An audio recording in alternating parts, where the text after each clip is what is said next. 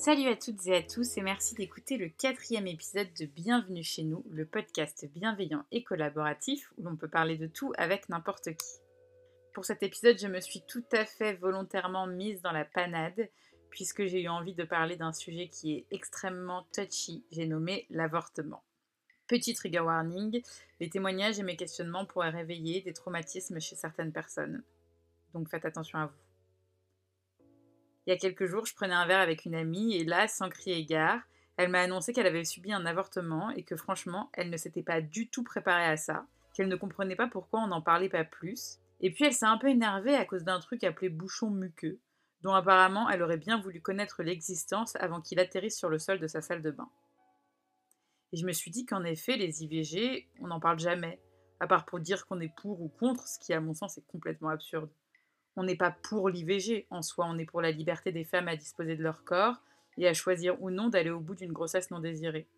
Et j'arrête tout de suite cette pensée qui marmonne dans le coin de votre tête, en même temps si elle se protégeait mieux. Vous saviez que d'après une étude de 2009, 72% des IVG pratiquées cette année-là ont été faites sur des femmes sous contraception? Pourquoi personne ne parle de ça? Et puis je vous vois venir, vous les vilains, à dire euh, oui, mais puis quoi encore? On en parle, on en parle, donc on démocratise, donc on dit que c'est ok, et rouler jeunesse, faisons tous du sexe sans protection et avortons.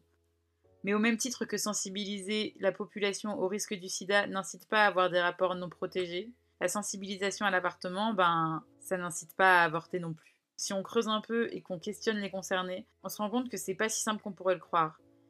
Du coup, le projet de cet épisode de Bienvenue chez nous, c'est de mettre un peu en lumière les clichés qu'on a sur l'IVG, rétablir un peu les vérités qui entourent cette pratique parce qu'elle existe et qu'elle touche des milliers de femmes.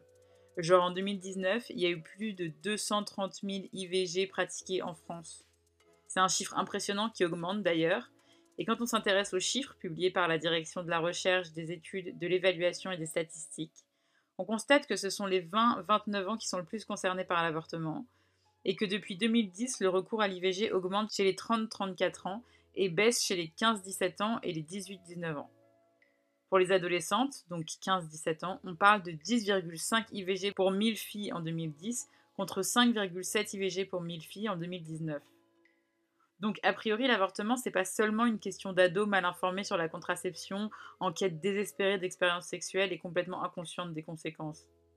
Je dis pas que ça n'arrive jamais, mais si je prends mon entourage par exemple, je connais des jeunes femmes de moins de 20 ans qui ont assumé une grossesse non voulue et décidé de garder un bébé, qui assument complètement aujourd'hui et qui sont des mères géniales.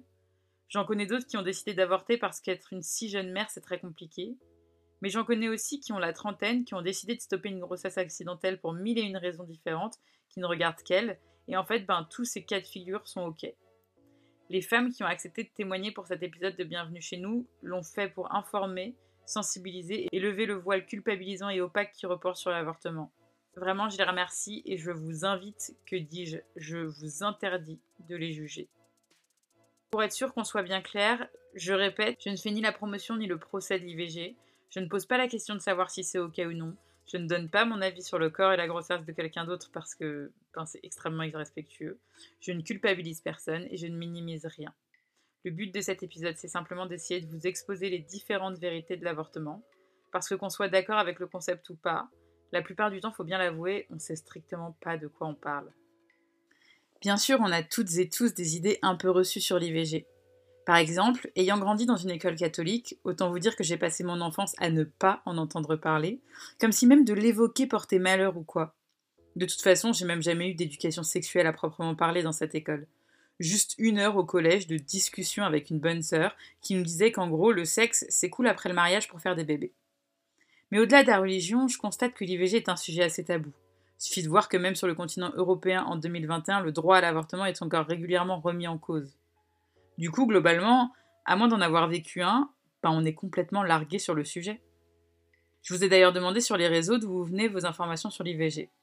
Il y a les personnes, soyons honnêtes, seulement celles qui s'identifient comme femmes, qui ont entendu ou lu des témoignages. On m'a notamment parlé de celui de la chanteuse Barbara Pravi. Il y a aussi les personnes qui ont été sensibilisées grâce à la pop culture, qui parfois produit du contenu informatif sur l'avortement, comme apparemment la série Bliss ou bien la série documentaire Meuf par Josepha Raffard. Enfin, j'ai eu beaucoup de retours de femmes qui travaillent dans le monde de la santé et qui du coup ont des connaissances sur les IVG grâce à leur métier. Pour le reste, à savoir les personnes identifiées hommes, il y a bien quelques interventions à la télévision, mais qui ne sont ni factuelles ni bienveillantes. Et puis il y a les idées reçues dont ne sait où. En fait, c'est à croire que l'IVG, c'est un sujet 100% féminin. La société n'inclut pas du tout les hommes, ne les invite pas à se sentir concernés, donc à s'informer. Et même s'ils font la démarche de s'inclure, on les remet gentiment à leur place en les ignorant royalement. Dans les témoignages reçus sur Instagram, une nana me disait Mon copain a tenu à venir avec moi, on l'a laissé m'accompagner au rendez-vous gynéco, mais à aucun moment le médecin s'est adressé à lui ou l'a considéré. On m'a proposé un suivi psychologique, mais pas à lui, alors que clairement il en avait bien plus besoin que moi.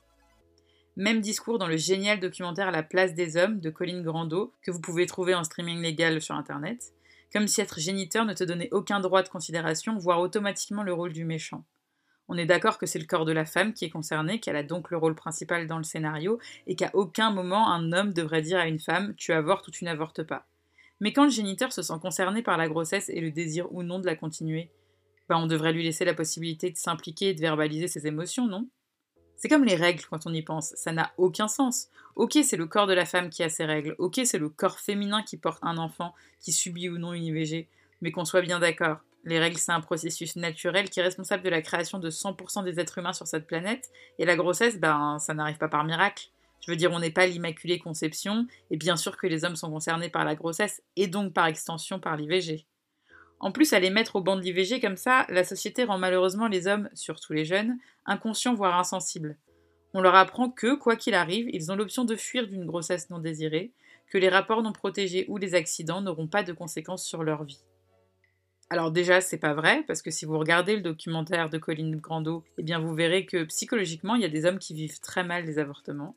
Mais il y en a quand même qui y croient, qui, qui pensent foncièrement que la grossesse d'une femme dont ils sont à l'origine bah s'ils veulent, c'est pas leur problème. C'est un peu comme l'histoire vraiment pas cool de Sophie, bon j'ai changé tous les prénoms, hein, mais qui à 19 ans voulait garder son bébé et s'est résignée à avorter parce que son copain n'était pas du tout du même avis qu'elle et que clairement elle n'avait pas une situation assez stable pour devenir mère célibataire. Elle a fait appel au planning familial, elle a d'ailleurs vécu une très mauvaise expérience là-bas avec un discours très culpabilisant, et s'est retrouvée à avorter avec un copain pas du tout concerné, qui le jour J a passé son temps sur son téléphone portable, et qui, à la sortie de l'hôpital, est même allé voir une autre meuf, genre normal. L'IVG a évidemment entériné leur rupture, et Sophie a découvert trois mois plus tard que le type en question allait devenir papa.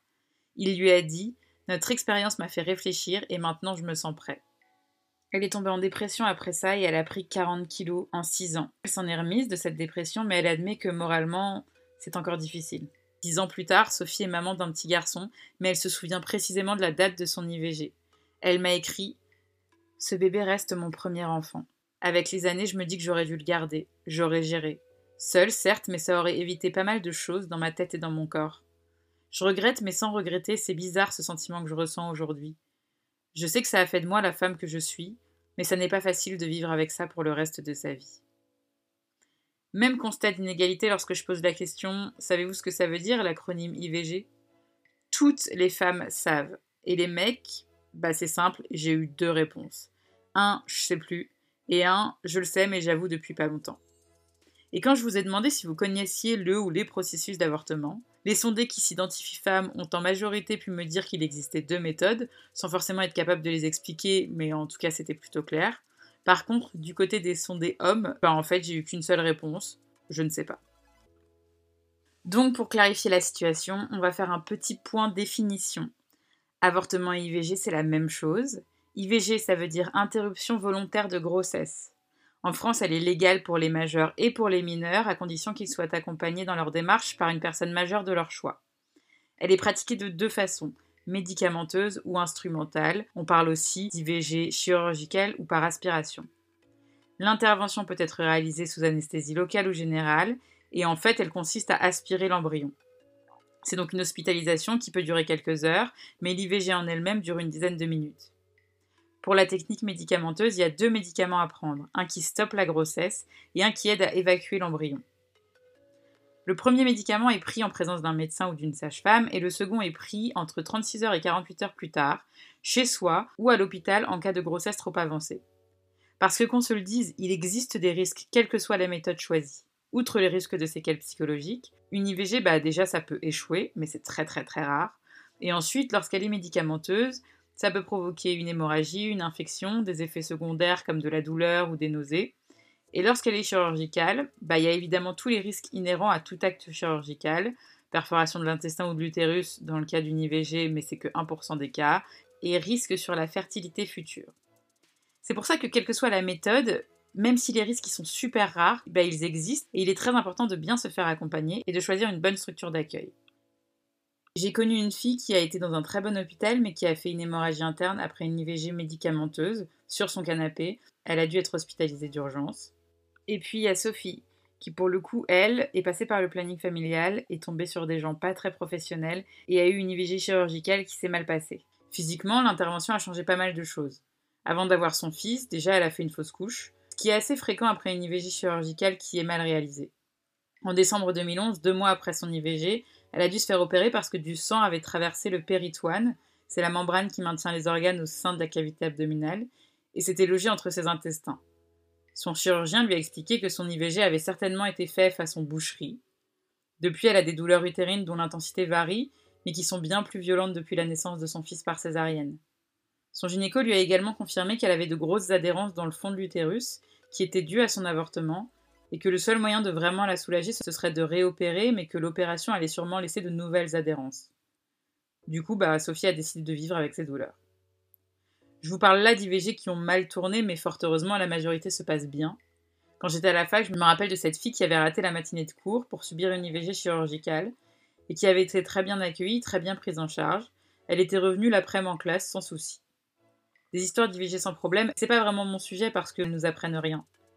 Clairement, retenez juste que bah, il n'y a pas un seul avortement qui se ressemble. D'ailleurs, il est dangereux de croire qu'il n'en existe qu'une réalité, quelle qu'elle soit. Non, l'avortement en France n'est pas dangereux. Non, l'avortement en France n'est pas rapide et sans douleur. Ça peut l'être, nuance. Pour vous donner une idée, il y a une étude pilotée par le centre Clotilde Vautier à Nantes qui a montré que 27% des femmes ayant subi un avortement par médicament disent avoir ressenti des douleurs très intenses au troisième jour, soit lors de l'expulsion et de la prise du deuxième cachet, quand le fameux bouchon muqueux tombe. D'ailleurs, je vous le dis maintenant, comme ça il n'y a plus de mystère, le bouchon muqueux, c'est un amas de glaire qui scelle le col de l'utérus et assure son étanchéité tout au long de la grossesse, protégeant ainsi le fœtus des infections. Voilà, comme ça vous savez, j'ai fait plaisir à ma pote. Pour l'IVG chirurgicale, si l'anesthésie supprime la douleur lors de l'intervention, ben, elle ne supprime pas celle des contractions utérines qui surviennent après. 20% des femmes déclarent avoir eu mal après l'intervention. Du coup, chirurgicale ou médicamenteuse? Ben, En fait, on n'a pas toujours le choix concernant la méthode parce qu'elle dépend du nombre de semaines de grossesse. Il y a des délais pour avoir recours à une IVG et elles ne sont pas les mêmes dans tous les pays. En France, il en existe deux. L'IVG instrumentale ou chirurgicale peut être pratiquée jusqu'à la fin de la douzième semaine de grossesse, soit à la fin du troisième mois et l'IVG médicamenteuse peut être pratiquée jusqu'à la fin de la cinquième semaine de grossesse quand elle est à domicile et jusqu'à la septième semaine de grossesse en établissement de santé. Je vous dis tout ça non pas pour vous effrayer, parce qu'encore une fois, la majorité des IVG se passent bien il n'y a pas forcément de séquelles, mais parce que quand j'ai demandé à ma petite communauté trop mignonne si elle connaissait les méthodes d'avortement, il y a deux réponses qui m'ont un peu interpellée. Une qui disait On te file une pilule et tu rentres chez toi, et l'autre qui disait En présence d'un personnel médical, tu prends un médoc et l'embryon sort. Et je trouve que dit comme ça, bah, ça a l'air hyper simple un avortement. Attention, je ne juge absolument pas les personnes qui ont donné ces réponses, parce que perso, j'ai eu cette vision-là de l'avortement pendant un certain temps. Je sais pas trop pourquoi, je pense que l'absence d'information y est pour quelque chose, mais j'ai longtemps cru qu'une IVG, c'était un peu comme prendre la pilule du lendemain, et quand je dis ça, je pense à une expérience chiante, certes, mais somme toute assez simple. Je dis chiante parce que ben, toutes les nanas qui ont eu à prendre la pilule du lendemain savent très bien que je parle de cette pharmacienne ou de ce pharmacien odieux qui te juge et te fait une leçon de morale sans aucune bienveillance tout en tendant ta pilule. Mais en fait, un avortement, ben, ça n'a pas grand chose à voir avec ça. Certes, on va te juger, souvent, voire on va t'imposer plusieurs rendez-vous inutiles et du temps pour réfléchir dans le seul but de te faire dépasser le délai légal. Ça, c'est une jeune Suisse qui me l'a raconté. Mais ça n'a rien de simple. Pour info, quelle que soit votre opinion sur l'IVG, Sachez qu'en France, il existe un délit d'entrave à l'IVG. Peut être puni de 2 ans d'emprisonnement et de 30 000 euros d'amende le fait d'empêcher ou de tenter d'empêcher une IVG en perturbant l'accès aux établissements ou en exerçant des menaces sur le personnel ou les femmes concernées. Donc on est d'accord, tous les témoignages sont différents et il existe de nombreuses personnes qui ont avorté sans séquelles physiques ou mentales et globalement sans difficulté. Mais je cite une des sondées, que ce soit par médicament ou aspiration, une IVG n'est clairement pas une partie de plaisir. Ça ne veut pas dire pour autant que c'est un traumatisme. D'ailleurs, j'ai reçu un témoignage qui n'évoquait pas du tout l'intervention, mais plutôt les difficultés avant. Le sentiment d'être jugé par le personnel de santé, la paperasse, les consultations médicales obligatoires avant, le test psychologique. Et ma pote m'a raconté le manque de tact de certains professionnels de santé. Elle est tombée lors de son premier rendez-vous sur une gynéco jeune et pas vraiment expérimentée, qui lui expliquait le processus et qui lui a dit cache pistache, le premier médicament, oh il va faire s'arrêter le cœur de votre bébé alors qu'une gynéco plus expérimentée, qui lui a expliqué le même processus un peu plus tard, a parlé d'interruption de la grossesse. Par contre, ce même gynéco expérimenté lui racontait au calme le potentiel d'hémorragie, en lui disant Si vous changez de serviette menstruelle plus d'une fois par heure les 4 premières heures, c'est urgence directe, et attendez-vous à des saignements avec morceaux, comme si c'était ultra normal. Il y a aussi eu l'accueil du centre où elle a été faire sa prise de sang pour confirmer la grossesse, où on lui a dit direct Ah, c'est pour une grossesse Félicitations, vous devez être ravie. Bref, le malaise. Globalement, beaucoup d'entre vous ont quand même l'air d'avoir conscience du fait qu'une IVG c'est pas anodin. Quand je vous ai demandé sur Instagram quel impact ça avait selon vous un avortement sur quelqu'un, personne ne m'a dit il n'y en a pas. Il y a eu les réponses des personnes qui supposent, et dans ce cas-là revient souvent l'idée du trauma psychologique, de la culpabilité et du regret, le fameux petit et si qu'on traînerait toute sa vie. En gros, vous êtes quand même beaucoup à supposer que c'est un événement qui vous marque et vous change, et qui du coup potentiellement a un impact aussi sur votre couple. Et puis, il y a les réponses témoignages. On m'a parlé de la fatigue physique extrême, de la fragilité émotionnelle, des perturbations hormonales très longues, du sentiment d'être envahi dans son intimité, un peu le même que certaines femmes ressentent chez le gynéco en fait. De la douleur aussi, de la difficulté à retomber enceinte, du sentiment de honte véhiculé par la société, et aussi de l'impact financier, parce qu'en vrai, une IVG ça coûte bonbon, et ça n'est pas toujours remboursé à 100%. Bref, rien de très tentant a priori, rien qui permette de dire l'IVG c'est mal parce que du coup les femmes font plus attention et avortent à tour de bras. À ce genre de discours, j'ai envie de dire un grand mais ferme-la. Bon, du coup, j'espère que tu as compris que je ne veux ni diaboliser ni encenser l'IVG. J'espère que tu sais que si tu as vécu un avortement sans souci et que tu n'as éprouvé aucun remords ou fatigue émotionnelle après ça, ben je suis super contente pour toi. Que si au contraire pour toi ça a été un peu plus dur, je suis désolée. J'espère que maintenant ça va mieux si tu souffres psychologiquement, j'espère que tu sais que tu n'es pas seule et que tu peux te faire aider. Et si jamais tu n'as jamais subi d'avortement et que tu te dis de toute façon pas besoin de me renseigner, je le ferai jamais ou bof, bah au pire ça arrive et c'est pas grave. Je te le dis, attention, on ne sait pas de quoi la vie est faite et même si ça n'est pas toujours grave, ça n'est pas forcément facile pour autant. Donc autant bien se renseigner et surtout, surtout, quoi qu'il arrive, choisir une bonne structure, ne pas se laisser influencer, se faire confiance et oser demander de l'aide si besoin. N'oubliez pas qu'on peut être au départ contre l'IVG et finalement se rendre compte qu'on veut le faire le jour où on se retrouve coincé dans une grossesse non désirée. On peut être persuadé qu'on avortera si on tombe enceinte parce qu'on ne se sent pas prête et finalement ne pas le faire. Et on peut aussi être méga sûr de soi, être complètement OK pour l'avortement et pour autant avoir des séquelles psychologiques après. Il n'y a pas de règle. Bon, voilà, je pense que j'ai fait le tour des choses que je voulais dire. J'ai ouvert l'espace de discussion que j'avais imaginé, j'espère sans heurter personne. Merci infiniment à celles qui se sont confiées à moi au sujet d'un événement si intime de leur vie. Merci à celles et ceux qui ont participé au sondage alors qu'elles n'étaient pas forcément concernées. Je vous invite de tout cœur à écouter la deuxième partie de cet épisode.